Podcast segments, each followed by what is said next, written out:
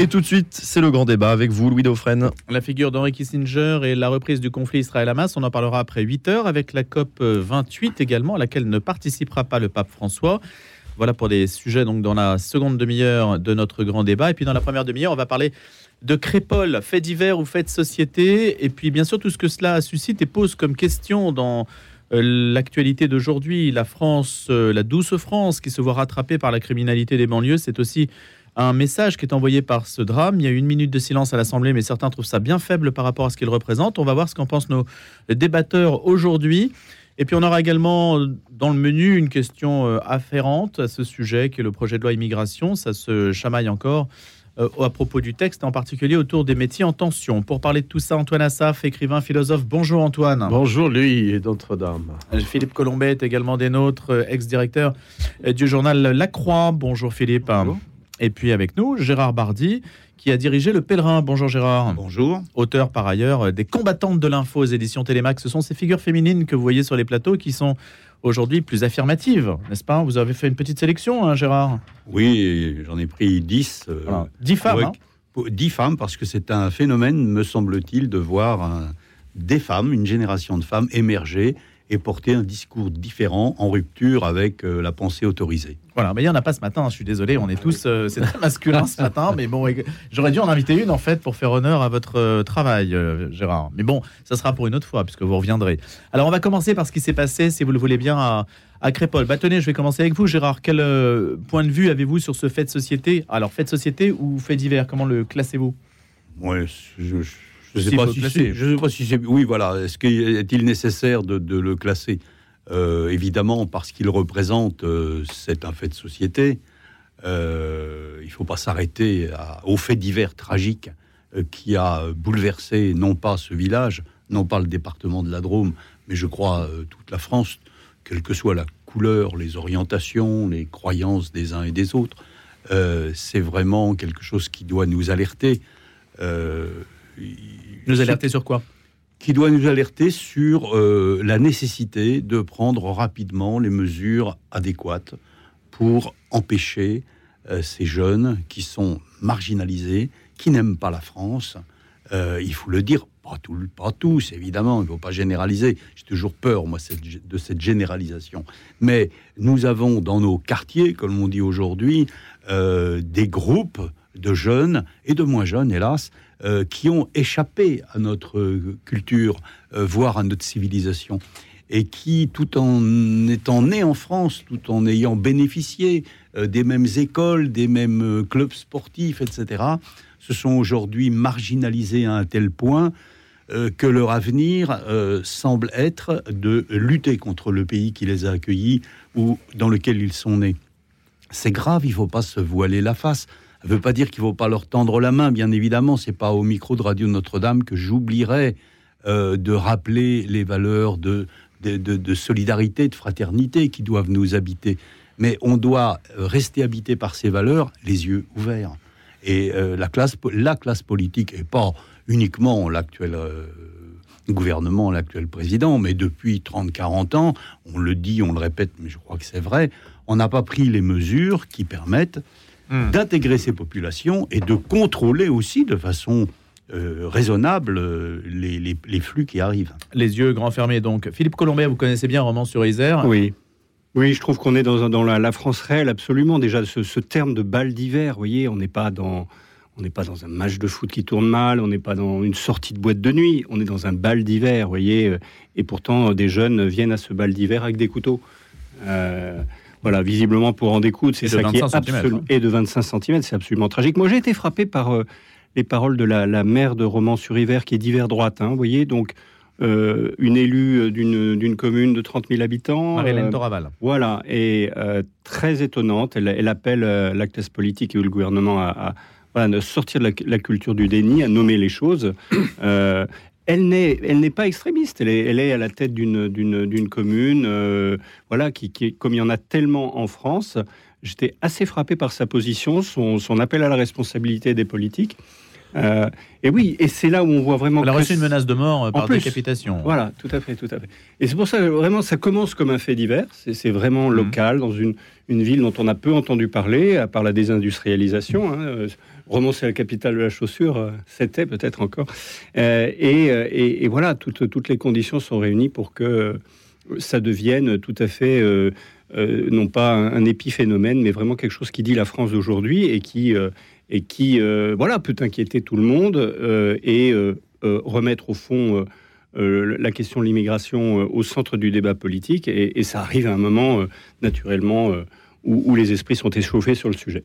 Antoine Assaf, Moi, j'aurais plusieurs remarques. Une que j'appellerais analogique, une, mon cher lui, que j'appellerais impériale, et une un peu eschatologique. L'analogique, c'est que, incroyable, si vous partez du Bataclan à ce qui s'est passé à- dans les kibbutz et à ce qui s'est passé là et d'autres, c'est ils attaquent les gens qui festoient, qui vivent, qui sont, etc. Et d'une certaine façon, il y a un code moral là-bas.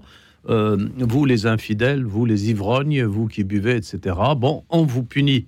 Et il y a comme chez eux comme une attaque morale. Et c'est pourquoi j'ajoute à l'analogique l'impérial, c'est-à-dire la France est un empire. Et pour moi, il le reste. Je suis fils de cet empire français, le Liban, jusqu'aujourd'hui, depuis les croisades quand même. On est français avant si- trois siècles avant les Bretons. Hein Elle s'est réveillée Anne de Bretagne pour ça. sont-ils français les Bretons Oh là là.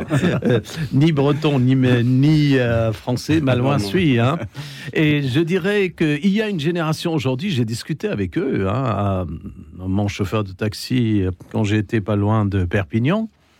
Je lui ai dit, mais qu'est-ce que tu fais ici? Il m'a dit, bon, il travaillait à 4 heures du matin. Il me répond avec cette phrase extraordinaire, je quitterai la France quand j'aurai passé 130 ans. Il a calculé l'empire d'Algérie. Je lui ai dit, écoute, mais dans ce cas, ne fais pas trop de bruit. Fais comme la France, construit des immeubles Haussmann, la langue française, aime la terre, les Piénois, les Alsaciens ont fait un paradis de ce pays. Donc, il y a une nouvelle génération qui continue la guerre d'Algérie. Et c'est pourquoi je vais la comparer à la guerre de 100 ans. La pauvre Jeanne, elle était bergère quand ça a éclaté la guerre. Et la guerre de 100 ans risque là de se prolonger par des petites touches, sans que l'armée française, glorieuse, la Légion peut occuper le bac nord de Marseille en une semaine et régler le problème. Mais on veut pas de cette guerre civile. D'où ma troisième eschatologique, c'est que j'entends parler ces journalistes tout le temps. Libanisés, libanisés, oh, oh, calmez-vous, c'est pas encore dans la- le dictionnaire de l'Académie française, voyez, avec notre grammairien tout à l'heure. Vous Et- êtes contre l'emploi de ah l'ibanisation oui, parce que qu'est-ce que c'est que libaniser? Quand les jeunes, surtout chrétiens des quartiers de Beyrouth, euh, se faisaient arrêter par les hommes d'Arafat, qui voulaient pas libérer la Palestine, mais qui voulaient dépenser les milliards d'Arafat, ils les enlevaient, ils leur arrachaient leur croix, ils les tuaient, ils disparaissaient. L'armée libanaise n'a pas pu intervenir parce qu'elle est communautaire. Qu'est-ce qui s'est passé D'un seul coup, le parti phalangiste, les partis chrétiens ont formé des milices, jusqu'à même avec Bachir Gemayel se rallier avec l'armée de Tsahal et attaquer Arafat et le chasser du Liban. Si la France aujourd'hui se retrouve devant une génération qui, à Versailles ou dans les quartiers chics ou dans les etc., une réaction autre que celle des identitaires, de dire on va casser la gueule, on en a marre de ces gens, c'est juste, mais de former une sorte de garde nationale de milice, parce que l'armée française, la fameuse Légion, ne peut pas intervenir. Donc, À ce moment-là, ça se libanise, et je vous assure, ça va être, ça va faire mal. Pour le moment, je suis désolé, ça va être des petites touches, des petites manifs d'identitaires, mais tant qu'il n'y a pas une mentalité milicienne qui continue au Liban et qui trouve sa gloire avec le Hezbollah, il n'y aura pas de vraie solution. Gérard Bardi. Ce n'est pas parce qu'il n'y a pas de libanisation aujourd'hui qu'on ne doit pas la redouter ou, ou la voir venir même pour euh, euh, quand on multiplie les, les, les, les faits euh, qui se sont produits ces dernières années dans ce pays, il y a quand même euh, une, une, une sorte de libanisation sourde, rampante, euh, en germe. Euh, heureusement, vous avez raison de le souligner, les racines historiques ne sont pas tout à fait comparables, et puis surtout, euh, on n'en est pas là euh, concrètement. Mais le risque, on ne peut pas dire qu'il n'existe pas de cette libanisation. Il y a un risque d'un basculement de la société, estimé Olivier Véran lui-même en déplacement, donc dans le village de Crépole, dans la Drôme, sachant que les autorités ne semblent pas, alors je ne sais pas du tout ce que vous en pensez, mais ne semblent pas quand même avoir été tellement à la hauteur de l'événement. Il n'y a pas eu de représentants de l'État aux obsèques, par exemple, ce qu'on aurait pu peut-être attendre dans... Tout à fait. C'est assez une curieux. réponse cette, euh, Oui, il y a eu à la fois une absence physique et puis euh, des mots euh, de l'exécutif extrêmement forts qui peuvent sembler mettre un peu d'huile sur le feu. Moi, je trouve que ce, fait divers devenu de fait de société est aussi un peu un dévoilement. Un, dévoilement de, ce qui se passe dans la France, aussi un dévoilement de, aussi de ce qui se passe au niveau de, l'ultra-droite hein, et, et, de comment le personnel politique réagit par rapport à, aux manifestations qui suivent. Parce que, après, bien sûr, euh, l'assassinat, euh, le meurtre et les blessés, il y a, euh, il y a, ces émeutes à Romans, à Lyon, où, d'une certaine manière aussi on voit la différence entre Reconquête et le Rassemblement, national. Hein. À quoi le voit-on? On le voit eh bien, essentiellement à ce que, d'une certaine manière, Reconquête essentialise le débat et essentialise les personnes impliquées. C'est-à-dire à partir du moment voilà, où il y a cette population d'origine extra-européenne eh bien, il y a menace euh, sur la France. Euh, je veux dire, leur, présence, euh, avant même leurs actes. Hein. bien sûr, quand leurs actes sont là, eh bien, ça cristallise le discours, bien sûr, et la réaction. Eh bien, leur présence est, d'une certaine manière, déjà francocide, là où, il semblerait que le Rassemblement national ait, une, une, voilà, dans, sa, dans sa propre démarche de normalisation et, une approche euh, beaucoup plus soft du diagnostic de, cette situation. Alors que, voilà, on, peut vraiment dire que là, pour, pour une partie de, l'ultra-droite, c'est la, la capacité à essentialiser ceux qui se qui sont présents à ce moment-là. J'ai une question pour les patrons de presse. Euh, vous avez été directeur de la rédaction, hein, Gérard Bardi, ainsi que vous, Philippe Colombet. Vous auriez donné les noms des agresseurs? Il y a une polémique là-dessus, puisque les noms sont sortis. Et on a beaucoup reproché, enfin certains ont beaucoup reproché aux médias d'avoir tué les noms des agresseurs parce que ce sont des noms à consonance maghrébine, tout simplement. Gérard Bardi, qu'est-ce que vous auriez fait, vous? Bah, Je ne suis pas tout à fait d'accord avec, avec, ce qui vient d'être dit. Je pense que euh, qualifier euh, les jeunes qui sont venus d'ultra-droite, pourquoi pas, euh, combattre ces mouvements qui vont essayer de faire justice eux-mêmes, il faut le faire, bien évidemment, ou alors on va dans, un dans, une voie extrêmement dangereuse. Mais il faudrait aussi qu'il y ait une sorte de parité et qu'il y ait la même réactivité des forces de police et des autorités quand il y a des groupes d'extrême gauche qui viennent semer le bazar et casser des vitrines dans les villes. Ça n'a pas été le cas. On a prévenu ces manifestations. Très bien, c'était nécessaire. On ne l'a pas fait par ailleurs. Donc on est quand même dans un, dans un pays euh, où le gouvernement, et pas depuis aujourd'hui, euh, est un peu à deux vitesses, avec deux lectures de, des violences qui se, qui se diffusent, hélas, un peu partout dans nos territoires. Euh, ça, ça c'est un premier point. Euh, sur sur ces, ces L'identité, en fait. Oui, sur l'identité, sur les identités, je, crois que c'est pareil, c'est la même chose. Il ne faut pas qu'il y ait deux poids, deux mesures. Moi, c'est ce que je raconte dans, Les combattantes de l'info. J'en veux un peu à la presse française depuis euh, longtemps euh, d'avoir des œillères et de refuser d'appeler un chat un chat. Euh, le, devoir d'un journaliste, c'est d'abord de rapporter les faits. C'est pas de, mélanger tout, de faire du commentaire ou de faire du tri selon sa propre idéologie. Euh, le journalisme, c'est d'abord rapporter les faits et tous les faits. Or, ce n'est pas euh, le cas depuis trop longtemps. Il y a quand même une mollesse, une absence de, de, volonté, de, courage, même de la part de beaucoup de médias qui ont des œillères. Alors, Aujourd'hui, on dit ah oui, on a donné ces noms euh, parce que ce sont des prénoms musulmans, ça permettait de les désigner. Mais je suis désolé, c'est de, bousculer un peu le, pot de fleurs, mais nous avons actuellement 400 victimes, 400 victimes depuis le début des attentats, 400 morts. Que je sache. Depuis le début des attentats, euh, que vous faites remonter à de, la, vague des hmm, attentats. des attentats. Hmm. je ne remonte pas. Depuis 2015, alors. Exactement, exactement, oui, oui, je, ne remonte pas euh, à la nuit des temps. Euh, euh, et que je sache, ce ne sont pas des, élèves du couvent des oiseaux qui sont, qui sont les auteurs de ça. Quand vous avez cité Reconquête tout à l'heure, je ne suis pas un défenseur de, de, Zemmour et je ne vois pas pourquoi je le serais. Mais quand il, quand il utilise le mot francocide, c'est simplement pour signifier qu'à chaque fois, ce sont dans les mêmes rangs que nous trouvons les meurtriers. C'est un fait. Un journaliste peut être euh, précautionneux, faire attention, être prudent. dans Donc sa vous, vous auriez dit, euh, il faut publier. Oui, clairement. Et vous, Alors, Philippe faut- Colombet, à la faut- Croix, vous l'auriez Oui, fait il faut d'autant plus publier lorsqu'ils sont mis en examen. Bien, bien évidemment, on peut dire que voilà, il y, a une- il y a aussi une procédure judiciaire qui force à, à la révélation, mais il n'y avait aucune raison naturellement de ca- cacher l'identité. Euh, C'est vrai de voilà de toute personne, quel que soit. Mais je ne sais pas si la Croix l'a fait, elle va dire, je pas vérifié. Euh, je pense pas. euh, ce n'est pas le cas. bon, en tout cas, l'info a fuité. C'est très difficile de maintenir ce genre d'infos aujourd'hui, qui sûr. certainement, évidemment, des services de police. Euh, Antoine Assaf. Moi, j'aurais une remarque différente à faire. De tous les partis politiques que j'observe aujourd'hui en France, celui qui sera le plus dans la mentalité milicienne, c'est Reconquête. Parce que le Zemmour d'origine berbère, lui-même ayant pris le bateau, il imagine des bateaux dans l'autre sens, mais il se met pas dedans, il met les autres. Dans ce cas, si on arrive à cette mentalité milicienne, je crois que les gens de droite, etc., ils sont jeunes, ils sont musclés. Si l'armée n'intervient pas, et si le président Macron est en train d'adopter, pour parler, M. Vardy, de libéralisation, la même méthode de nos présidents en 75, M. Sarkis, il n'osait pas intervenir, il faisait Ah, Arafat, et c'était vraiment un, un homme propre, et ben, les milices ont fini par s'allier avec Israël, les milices chrétiennes, pour mettre Arafat dehors. Ils ont réussi. Et le slogan de ces milices, c'était Il ne restera pas un seul Palestinien qui ressemble à Arafat. C'est-à-dire les autres, les réfugiés, on les a acceptés. Ils y sont encore. Voyez-vous, Reconquête peut être proche de la mentalité milicienne. Et ça m'étonne pas que des jeunes Versaillais qui passent leur temps dans des rallyes, et qui sortent de la messe Bon, y a avec pas un chapelet à la hein. main. Non, mais je parle de Versailles, c'est la Mm. plus proche pour nous, etc.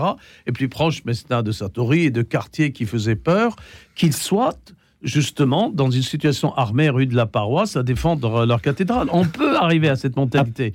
Mais si vous voulez une solution et si Macron veut ne pas faire libaniser le Liban, il faut absolument que de plus en plus la force qui intervient, que ce soit à Marseille ou ailleurs, fasse comprendre à ces gens que la guerre d'Algérie est terminée. Vous n'allez pas refaire, vous, la quatrième génération, une autre bataille en France parce que la Mais la France... guerre d'Algérie. euh, La France a gagné la bataille d'Algérie, elle, chez elle, dans l'Algérie, elle peut Oh. la gagner chez elle. Mais l'Algérie n'est pas indépendante, vous le savez bien. Il y a des accords dérogatoires pardon, avec l'Algérie sur quantité de sujets. D'ailleurs, ça nous amène à, à notre second sujet sur la loi immigration. Bah, Les- les, les accords accords d'Évian n'ont pas été respectés par les FLN. Mais les accords dérogatoires avec l'Algérie ne sont pas, par exemple, euh, prévus par la loi immigration. Euh, Ah si, si, il y a quelques nuances là, les sénateurs Lesquelles qui ont réfléchi quand ils disent que finalement euh, le, le OQTF, machin, tout ça, ils veulent variation, c'est qu'on fera sortir quelqu'un qui, ayant été reçu carte de séjour et n'ayant pas respecté, ils disent, les principes républicains, on le met dehors.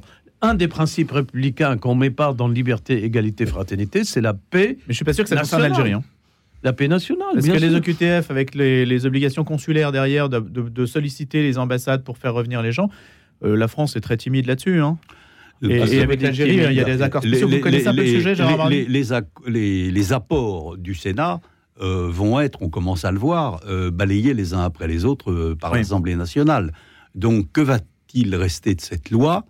Euh, Sans doute pas grand-chose. qu'est-ce qu'on peut en dire d'ailleurs? C'est Bon. quoi l'objet de cette loi? À quoi Ouais. elle sert d'ailleurs? Moi, je pense Philippe que la, loi est absolument essentielle. C'est la question de la nation. hein. Euh, oui, le, le- le droit du sol, le droit du ça a pris des, des- des- des siècles et des décennies à être, à être défini, à être euh, pas simplement en France, en Allemagne, avec des, avec des logiques différentes. Et là, cette loi ré- doit réactualiser euh, ce que l'histoire a donné de, euh, du droit du sol, du droit du sang. Qu'est-ce que travailler en France sans être encore français Qu'est-ce que ça veut dire? On n'est pas là simplement pour euh, résoudre un problème de métier en tension. Vous voyez, on est parti d'un problème économique, de, de- de dire euh, il faut qu'il y ait des serveurs dans les bars. Je- je- ouais, bon, Oui. ok, ça nous arrange nous qui euh, voulons aller au restaurant pas sans trop attendre. C'est pas d'abord le problème. La vraie question que, que cette loi immigration doit, doit poser, c'est qu'est-ce qu'être euh, voilà, en, Fran- en France aujourd'hui, pas en situation irrégulière, irrégulière, en travaillant, en voulant devenir français, en adhérant à un certain nombre de choses. Qu'est-ce que cela veut dire en 2023 C'est pas exactement la même chose euh, à la sortie euh, du, de, de la deuxième guerre mondiale, euh, au moment de Il faut actualiser la fin en de. fait, Il faut actualiser ce que l'histoire nous a donné du droit du sol, du droit du sang, qui sont des choses passionnantes, de voilà. Euh, profondément liées à ce qu'est être un être Et- humain qui est en migration. Mais il n'y a rien dans la loi, il n'y a rien sur l'accès à la nationalité. hein. Enfin, à ma connaissance, hein, mais. En- Si, en- si, quand même. Quand même. ah bon, alors, Euh, cher. Colombet, ou cher Colombet, on dira quand même, quand on lit ce texte avec ses nuances, on voit très bien que les sénateurs sont réalistes. ce jour-là, il n'y a pas eu de cannabis dans leur thé, je dirais, puisqu'ils ont été tentés par en prendre. C'est quand ils parlent des métiers en tension. Les métiers en tension.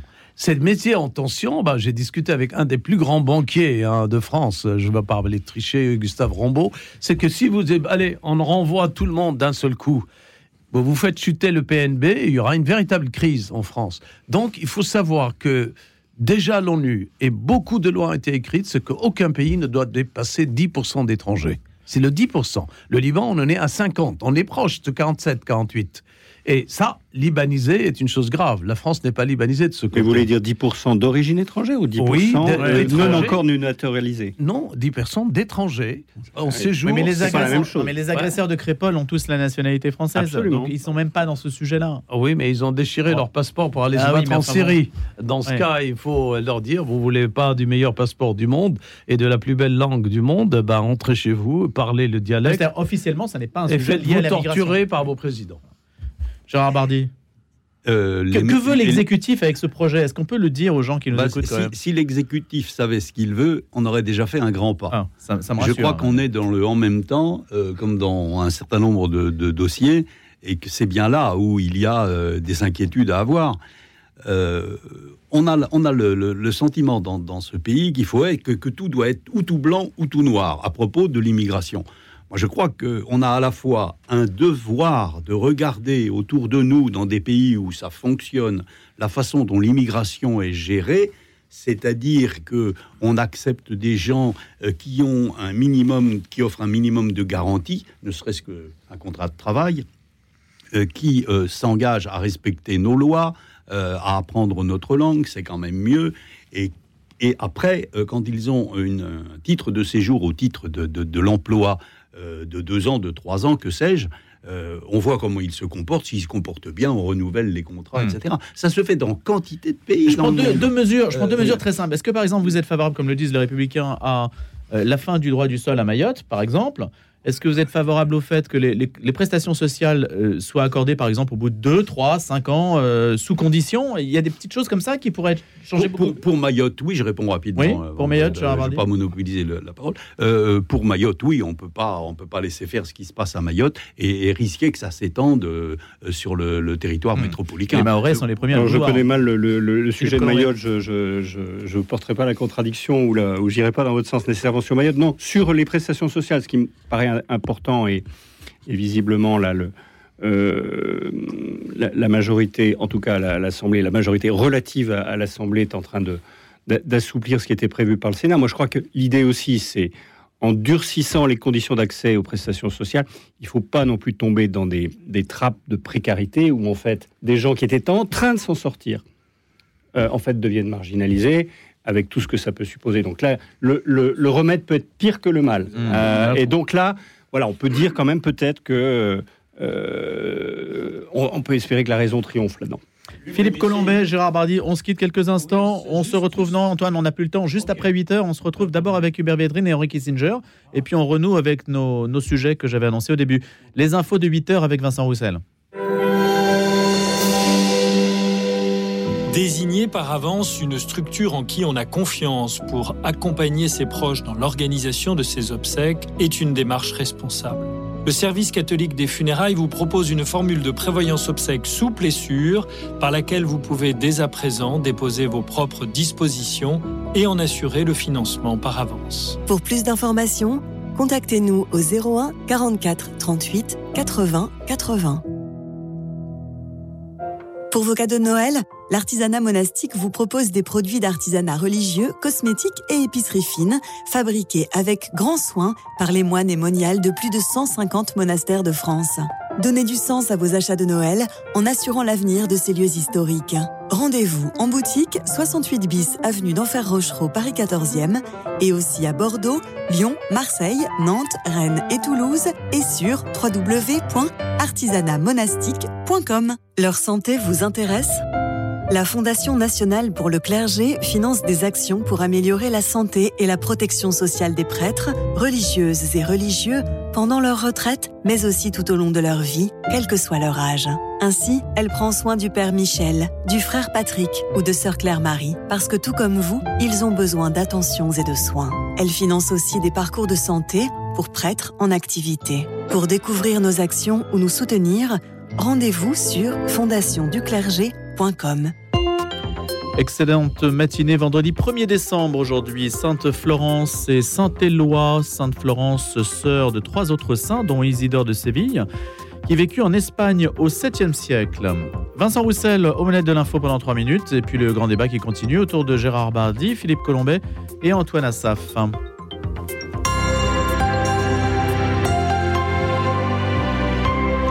Les combats entre l'armée israélienne et le Hamas ont repris ce matin après une semaine de trêve conclue entre les deux belligérants. Des frappes aériennes et des tirs d'artillerie israéliens ont été constatés sur la bande de Gaza ce matin par des journalistes de l'AFP euh, sur place.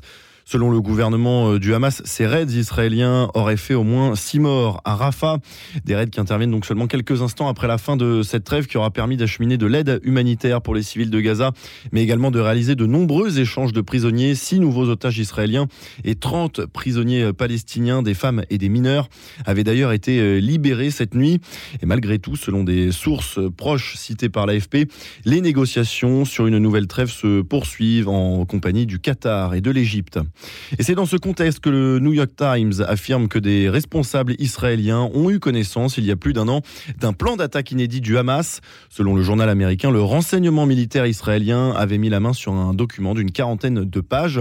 Celui-ci détaillait point par point une vaste attaque, comme celle qui a été perpétrée par les commandos le 7 octobre.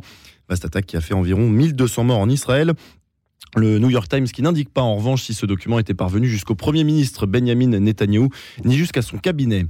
La COP28 se poursuit aux Émirats arabes unis. Plus de 140 chefs d'État doivent se succéder à partir d'aujourd'hui et jusqu'à demain à Dubaï, à la tribune, afin d'annoncer comment ils entendent résoudre la crise climatique qui est toujours plus menaçante. Hier, les dirigeants se sont mis d'accord sur la concrétisation historique d'un fonds de compensation des pertes et des dommages climatiques dans les pays vulnérables. Et ce, même si les premières promesses de dons reste pour l'instant dérisoire. Et puis l'atmosphère a été plus couleuse selon certains témoignages à l'Assemblée nationale hier. L'insoumis Hugo Bernalicis aurait créé un très important incident de séance en commission des lois. Il a provoqué notamment une altercation physique avec euh, un autre parlementaire selon des témoins présents.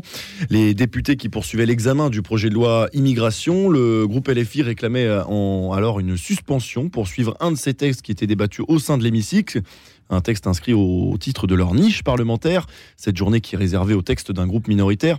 Hugo Bernalicis aurait alors haussé le ton, il aurait invectivé plusieurs élus avant que l'on en vienne aux mains. Sacha Ollier, le président de la commission des lois, réclame des sanctions à l'encontre de l'élu LFI. Et pendant ce temps, la France est dans l'attente de la décision de l'agence de notation S&P Global Ratings. Celle-ci doit dire aujourd'hui si elle abaisse ou non la note financière de la France.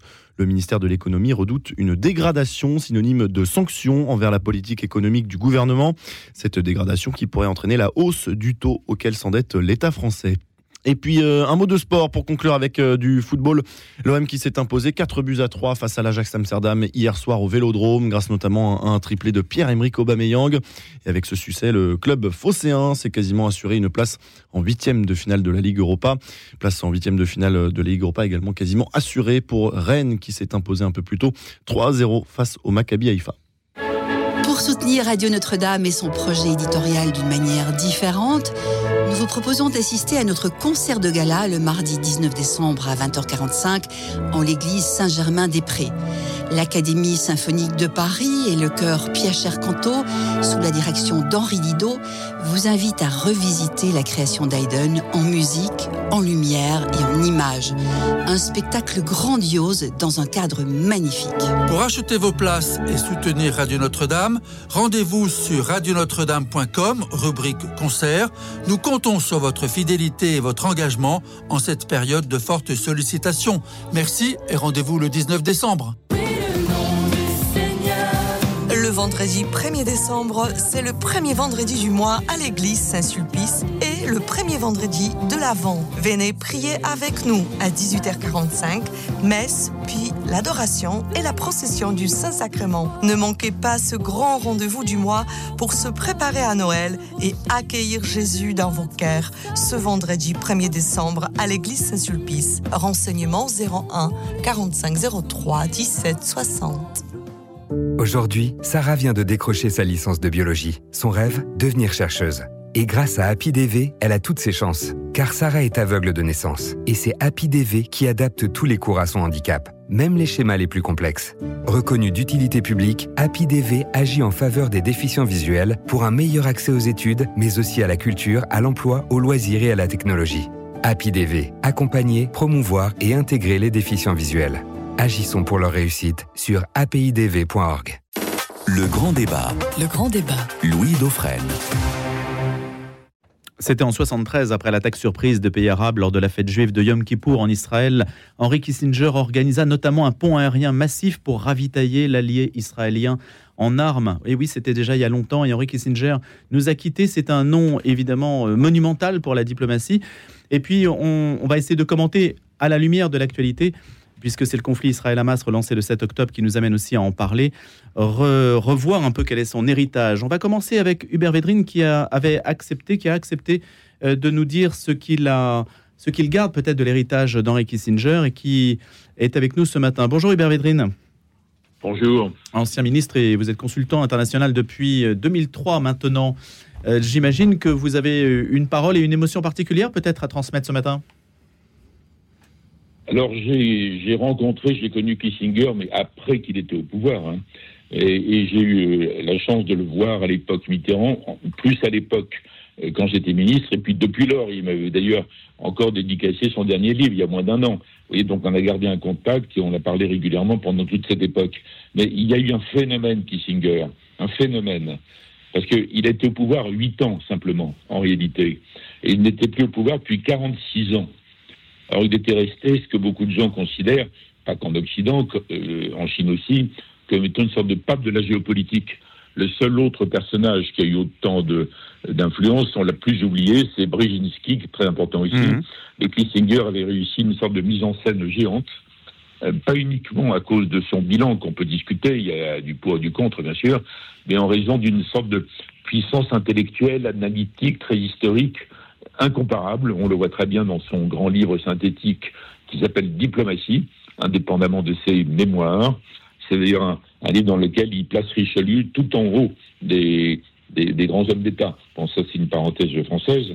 Mais en tout cas, Kissinger est resté l'incarnation, en plus, le paradoxe, l'incarnation du réalisme, de la réelle politique, dans une époque qui, selon moi, est caractérisée par l'inverse exact, en tout cas en Occident, par l'irréal politique. Bon. Donc c'est extraordinaire cette persistance, cette fascination qu'il a exercée, ce magnétisme, dans une époque qui fonctionne un peu sur l'inverse.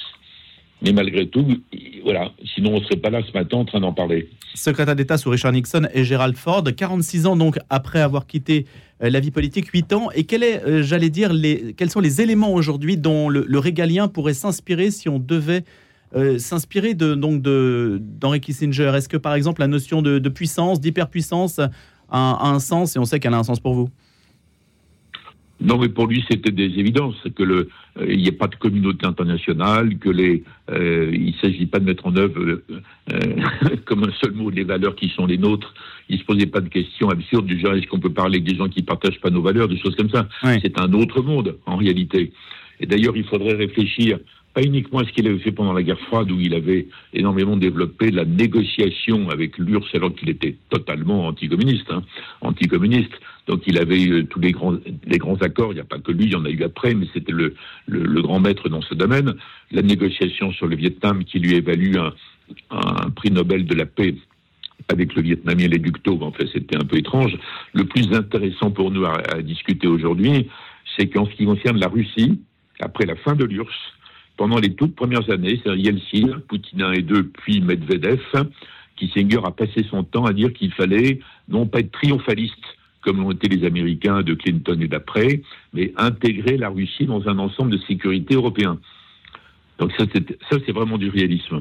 Alors c'est bien avant que Poutine était tellement loin qu'on n'a plus le choix. Puis là, il faut de toute façon hmm. empêcher Poutine de gagner en Ukraine. Il n'y a pas de doute, et il était d'accord là-dessus. Mais il avait une position russe originale. Il l'a répété ça sans arrêt on n'a fait aucun effort pour intégrer la Russie dans un ensemble de sécurité.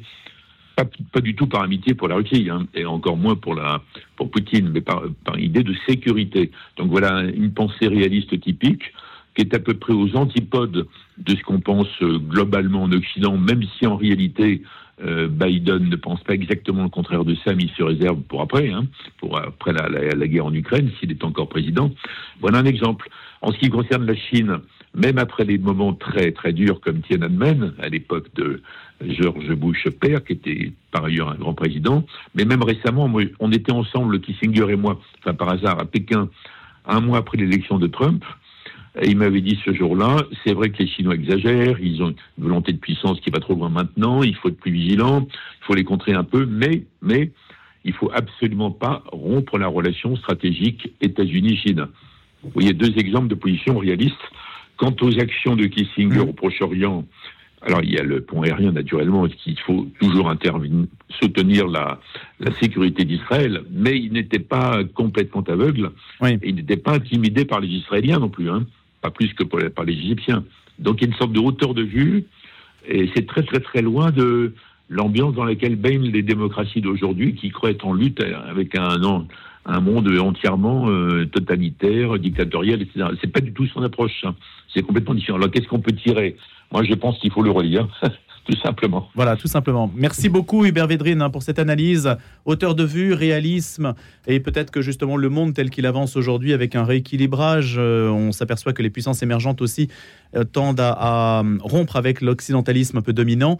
Eh bien peut-être que c'est aussi le retour, peut-être aussi de, Kissinger, si tant est qu'il a été oublié, ainsi que vous l'avez supposé, qu'on l'ait quelque peu oublié dans, dans ses approches. Merci Hubert Védrine d'avoir été des nôtres en direct ce matin dans le grand débat. Philippe Colombet. Oui, moi je de dire, euh, sans avoir connu comme Hubert Védrine, euh, Henri Kissinger, moi il me fait penser à une figure biblique, euh, Kissinger. C'est Joseph euh, qui murmure, murmure euh, à Pharaon, c'est à la fois quelqu'un qui aide un peuple, qui est dans un endroit, dans un pays, les États-Unis en l'occurrence, c'est pas l'Égypte, mais qui a cette vision du monde, cette Weltanschauung qui, qui dépasse l'intérêt du peuple dont il est issu ou du pays dans lequel il est. Euh, voilà, pour moi, c'est aussi euh, dans, dans, caractère tout à fait laïque qui était euh, celui d'Henri Kissinger, d'après ce que j'ai compris, euh, malgré lui, ou, ou, tout de même euh, presque une, figure biblique. Mais on a une capacité aussi à encenser les gens dont on ne respecte pas du tout euh, les préconisations, parce que ce que nous dit Hubert Védrine, c'est qu'en fait, on a fait l'inverse de ce que Henri Kissinger préconisait. Gérard Bardi. Kissinger, c'est la diplomatie avec un D majuscule, c'est la diplomatie de la raison. Euh, quand on est diplomate, quand on est chef d'État, on est bien tenu de discuter, d'avoir de, de, des relations avec ses ennemis. On ne fait la paix qu'avec ses ennemis. C'est une en règle d'or dans la, conduite de Kissinger.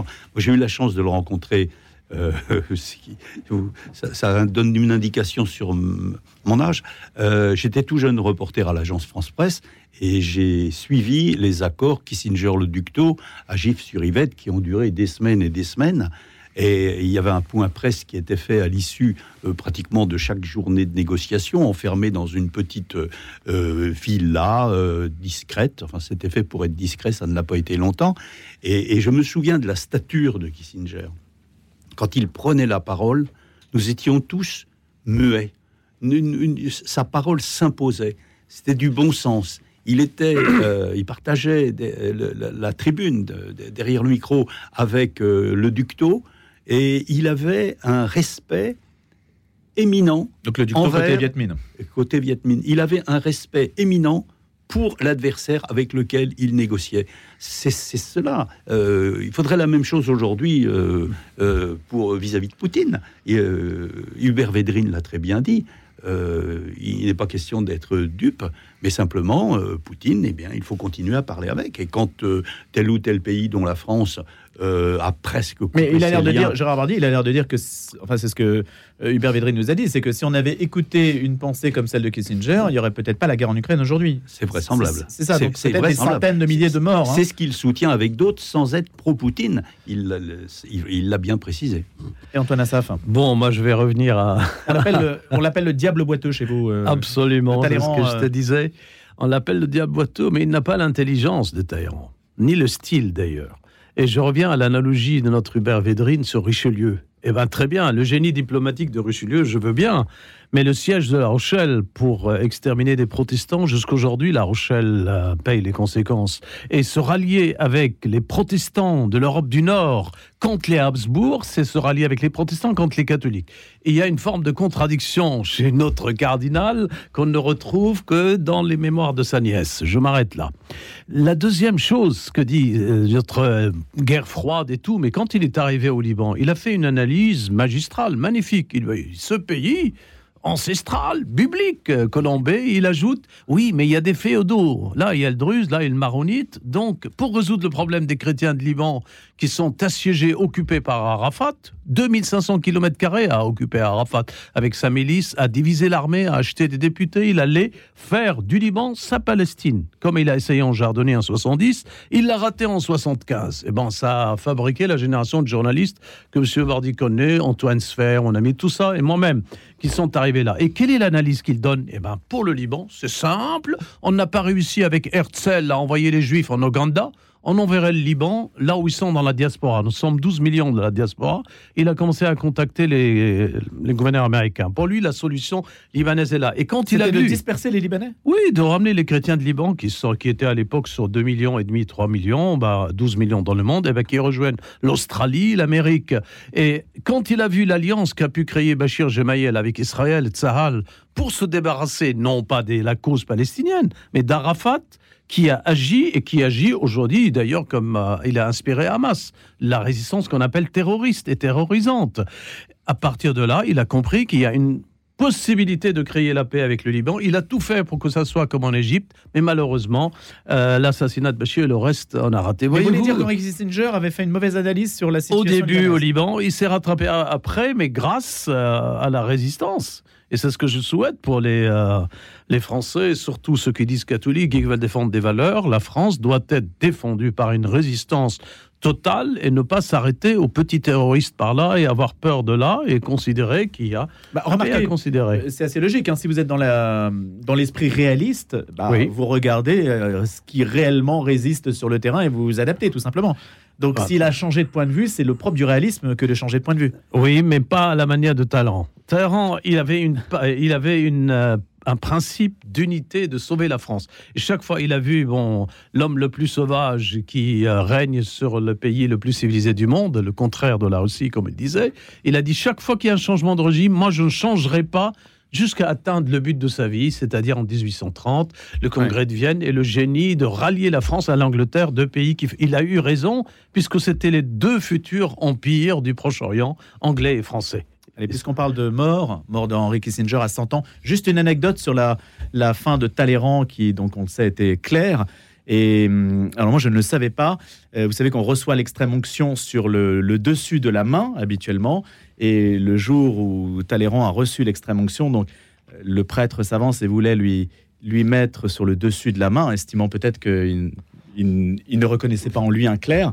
Et Talleyrand a ouvert euh, ses mains euh, pour montrer les paumes, puisque un prêtre reçoit, un, religieux reçoit l'extrême onction dans les paumes, de, les paumes de la main. Donc il se rappelait de ce qu'il était. C'est quand même assez beau comme geste, hein, de dire finalement, malgré tout, j'étais peut-être un politique, mais au dernier moment, j'ouvre mes mains pour dire que je ne suis pas qu'un politique. Tout à fait. Il n'a célébré qu'une messe dans sa vie. Ah oui, mais, Donc, entre, il nous faut... 0 et, 1, il y a tout un océan. bah, Sophie, mais il nous faut un Sacha Guitry pour réécrire Kissinger. Le lire, je ne vous le conseille pas. Il était prolixe, de 1000 pages par livre, il n'avait qu'à faire ça. Cet homme qui vient de Fürst, de, à côté de Nuremberg, la Bavière, la Francophonia, à mon avis, il y a du génie juif et du génie euh, allemand, mais je ne le comparerai pas à Joseph, je le compare un peu à Lucifer dans la Genèse. Ah, d'accord. mais ça reste une figure biblique. Et il a vécu 100 ans. Bon, bah, que le purgatoire qui l'accueille le purifie un peu. Je ne vais pas le mettre en enfer. Je ne suis pas Dante. Allez, il nous reste quelques sujets en 10 minutes, euh, des sujets que d'ailleurs... Euh, peut tout à fait traiter en lien avec le regard que vous portez sur la politique internationale, si on considère que la COP28 est une déclinaison. Alors, en fait, on a le choix entre plusieurs sujets. J'avoue, il y a Éric Dupont-Moretti relaxé, euh, Jérôme Cahuzac qui va faire un retour en politique, Et puis euh, le pape qui pourra pas aller à la COP 28 qui a commencé. Peut-être que la COP 28 est quand même un sujet majeur. euh, Qu'est-ce que vous préférez Actualité française ou actualité internationale? Allez, Gérard Bardet, La comme COP, la COP, Gérard. Allez, la Oui, COP. la- la- la- la Incroyable. C'est ce rare qui que se je passe. mette aux voix. hein, La, je- la- la COP, la COP 28 euh, est quand même un événement euh, de taille. Euh, que faut-il en attendre? C'est ça la grande interrogation. C'est que les COP se sont euh, succédés, euh, dégageant beaucoup de promesses à chaque fois, de l'émotion. Souvenez-vous Oui. euh, des larmes de, de Laurent Fabius euh, à l'issue de la première COP à Paris. Il était euh, convaincu d'avoir sauvé le- la planète. euh, et puis, il- rien ou presque n'a été respecté.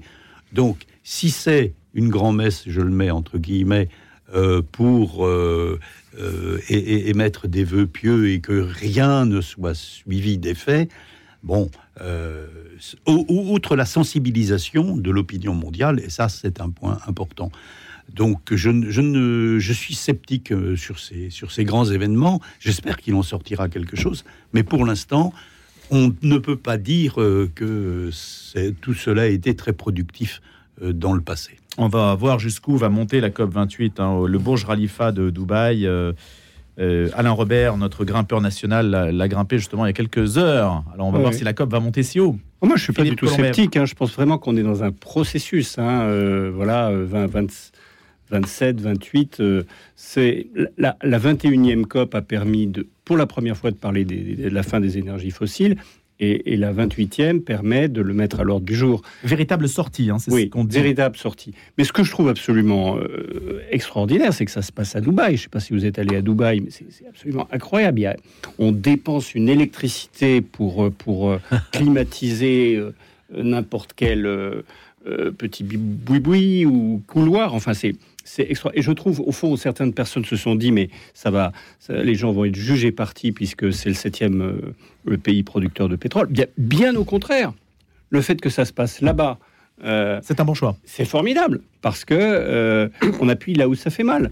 Et, et, et moi, je pense vraiment c'est la notion de processus. C'est le fait que progressivement, c'est pas simplement un appel à la conscience des peuples, mais c'est d'abord un lieu de multilatéralisme. Hein, il y en a à part l'ONU. euh, euh, c'est un lieu concret de multilatéralisme. Il faudrait que sur le conflit au Proche-Orient, il y ait ce même, cette même capacité à réunir autant de pays. Euh, moi, je, oui, j'en attends quelque chose. Et comme disait le pape François, qui va être malheureusement absent, Qu'aurait-il dit le pape François eh bien, eh bien, il aurait incarné le multilatéralisme, l'intérêt général, le bien commun, le fait de rester dans l'espérance, et peut-être l'appel aux consciences. C'est-à-dire, au fond, le, fait que, au-delà des intérêts de tel ou tel pays, et, il est évident qu'on ne peut pas arrêter brusquement les énergies fossiles, hein, c'est forcément un horizon 2030-2040 euh, qu'il faut dessiner, mais ce qui compte, c'est le chemin qu'on fait entre maintenant et, et 2040. Euh, et le pape François aurait pu faire en, sorte que tel ou tel leader, telle et telle personne en charge d'un dossier technique, eh bien, au fond, fait l'appel, fait, appel à sa conscience, et dans le texte final, euh, nuance par nuance, qu'on bascule vers quelque chose qui euh, nous met sur la bonne, euh, sur la bonne route. Donc euh, voilà, son absence est regrettable, mais il nous a invités à ne surtout pas euh, nous résigner ou à, rentrer dans la désespérance climatique. Mais est-ce qu'on n'est pas dans un bal de dupes quand on sait qu'il y a plus de... Et là, je ne fais pas du tout de démagogie, hein. je, donne juste l'info. Plus de 400 projets pétroliers et gaziers ont été officiellement approuvés dans le monde en 2022 et 2023. Euh, au total, 437 projets impliquant 200 entreprises privées et publiques, dont 58. Je ne dis pas si c'est bien ou si ce n'est pas bien, je dis simplement euh, ce qui est. euh, selon des chiffres de l'ONG euh, Reclaim euh, Finance, euh, Finance, oui, analysés par, à partir de données d'un- de cabinets Vous avez raison, Louis, et en. France, avec un terminal gazier euh, extrêmement important en France. Alors certes, on a beaucoup parlé des éoliennes offshore du président Macron, mais il y a, euh, il y a aussi euh, un, un projet en, en Afrique entre l'Ouganda et la Tanzanie euh, soutenu par, par Dont on a parlé sur l'antenne. euh, Voilà, et, projet qui, et qui est pour le coup euh, totalement cli- climatocide. Antoine Assaf. hein. Alors, cher lui, moi, je- on a parlé d'un diable boiteux tout à l'heure, Kissinger et le Téhéran. Là, j'en vois trois. Le premier, c'est le sultan lui-même, Ahmad El-Jaber. C'est un sultan. Donc, apparemment, on a écouté son discours, un anglais parfait de sa génération, tous ces jeunes qui parlent plein de... Et, et il montre tout cela, mais derrière lui, il y a deux choses cachées. Son harem, on ne le voit pas, bon, pour le déchiffrer, et d'autres choses, les intentions stratégiques. Qui donne et qui fait les analyses pour ExMobil et pour Aramco? Eh ben, c'est McKinsey. Et McKinsey, quand il fait les analyses, on a l'impression que c'est l'industrie pétrolière qui fait les analyses pour les pétroliers. Donc, on, depuis el-Sheikh jusqu'à aujourd'hui, il faut attendre. Il y aura là des, beaucoup de diables boiteux qui vont tout faire pour que M. Sultan, pourquoi Dubaï Parce qu'ils veulent, comme pour les Jeux Olympiques, comme pour. C'est de la diplomatie, en fait. Oui, c'est de la façade, c'est que nous sommes les New York du désert, nous allons construire des tours, etc. etc. Ça fait partie de cela. Le deuxième chose que je vois et dont on ne parle pas, c'est que la théologie qui est derrière ça, bon, on a parlé de la Genèse, mais bien sûr que le pape vienne ou pas, s'il vient, il est obligé de dire ce qu'est la théologie de la création. Dieu nous, nous demande de la soumettre, de la cultiver, mais attention, en respect de sa loi. Et parmi les lois de cette nature, depuis notre chute, c'est qu'elle a sa réaction propre, elle a sa vie propre, et quand les volcans explosent, c'est pas parce que la planète se réchauffe, parce qu'en elle, il y a quand même une naissance, une vie et une mort. Peut-être que notre planète est en train de mourir, on s'en rend pas compte. Donc le COP28 peut toucher 1-2%, bien sûr, des effets de serre. Et ceux qui, comme Donald Trump, le sultan lui-même, qui sont un peu climato-sceptiques, mais ils ne le disent pas, ils disent après tout, produisons, produisons pour notre génération, on verra, et puis la Terre s'occupera d'elle-même. Et pour terminer, quand les rabbins commentaient chaque verset, plus de 620 sens à chaque verset, quand ils parlaient de la création de la soumission, ils disaient oui, on peut la soumettre, mais la terre, qui n'a pas notre intelligence, mais qui a une vie en elle-même, finit parfois par réagir par des volcans, des tremblements de terre, qui eux ne viennent pas de le réchauffement de la planète, parce qu'elles disent à Dieu, toutes ces planètes, et surtout la planète Terre, nous aussi nous avons le droit de choisir de temps à autre une petite fantaisie. Ça, c'est les rabbins. Commentaire donc de la, la réalité terrestre dans laquelle nous sommes. Bien sûr, il y a une chute et nous sommes dans le péché. Et comme dit Saint Paul, tout souffre, tout agonise euh, vers ce royaume. Est-ce qu'il n'y a pas pour les, les- le pape, l'Église catholique, un, un dilemme entre le fait de faire cesser les énergies fossiles pour aller dans le sens que l'on connaît, et puis le fait que priver une partie de la planète de ces énergies fossiles, c'est aussi euh, priver les plus pauvres d'un accès à, à la mobilité, par exemple avec le pétrole? Évidemment, c'est une, une des raisons pour lesquelles je, je reste, hélas, hein, assez sceptique euh, sur cette démarche. Elle a une vertu éducative, euh, elle sensibilise l'opinion mondiale, ça c'est parfait. Mais quant au résultat, moi je, vous savez, je, je vais euh, chaque année en Asie. Si vous voyez les villes gigantesques en Chine, au Japon, en Corée du Sud, au Vietnam, maintenant en Thaïlande, etc toutes les nuits, tout est illuminé. Les tours de 30, 40 étages sont des, des, des, des- des- des explosions de lumière. Et que je rentre dans mon village, près de Paris, et qu'à partir de 19h, il n'y a plus d'électricité dans ce quartier pavillonnaire, exposant quand même les habitants à même un peu d'insécurité, cela dit au passage, euh, je me dis, mais il y a une distorsion terrible. Vous dites ça se passe En- là-bas euh, oui, euh, alors bon, euh, bien sûr, les représentants de ces grands pays qui gaspillent l'énergie et qui utilisent l'électricité comme vous n'avez pas une idée vont être à la COP, vont faire de beaux discours, tout ça va se terminer par une, motion plus ou moins unanime, mais dans les faits, ça change pas beaucoup. Moi, je suis allé trois fois en reportage euh, euh, au, Moyen-Orient. Euh, eh bien, les trois fois, j'ai circulé à l'arrière d'un taxi sur des, autoroutes qui étaient éclairées à, midi, à 13 heures, euh, alors qu'il faisait qu'un grand soleil et 50 degrés. Donc, euh, je, voilà, Oui, je- c'est le je- propre- je voudrais, je voudrais que ça bouge plus. Oui. Je suis favorable pour à, une prise de conscience, mais aussi à des actes. C'est un de nos chroniqueurs cette semaine qui nous a donné l'info. On parlait du, du béton. On a une chronique le mardi sur la, la transition énergétique. Euh, Figurez-vous qu'après les États-Unis et après la Chine, le premier émetteur euh, d'émissions de gaz à effet de serre, si on devait euh, en faire un pays, c'est le béton. Le béton est le troisième pays en quelque sorte et on construit énormément. Et là, il y a un autre chiffre qui nous avait donné une autre estimation. On construit l'équivalent, alors je ne sais plus si c'est à la journée ou à la semaine, mais l'équivalent de l'île de France se construit chaque semaine, je crois, dans le monde. Voilà. Et notamment en Asie, puisque vous avez dit, euh, les villes asiatiques se développent à une À vitesse, une vitesse folle. énorme. Oui, moi je crois que c'est le propre de l'humanité de ne pas avancer dans différents points du globe dans la, de- de- avec la même conscience de, de, de ses actes, de la portée de ses actes. Donc effectivement, ce qui nous choque dans la pratique, j'ai j'ai été en Israël l'année dernière et c'est vrai que euh, Israël, il n'y a, il y a aucun tri sélectif, par exemple. C'est un pays à la fois très avancé, bon, qui- qui a, qui a pas venu venir l'attaque du Hamas, et, et le New York Times en parle, c'est absolument effrayant de lire ça. Mais c'est un pays qui n'a absolument aucune conscience écologique, alors que c'est un pays très moderne. Donc on voit que chaque pays, chaque nation arrive avec une conscience. L'Allemagne nous a quand même énormément précédé hein, dans la conscience écologique. Merci beaucoup.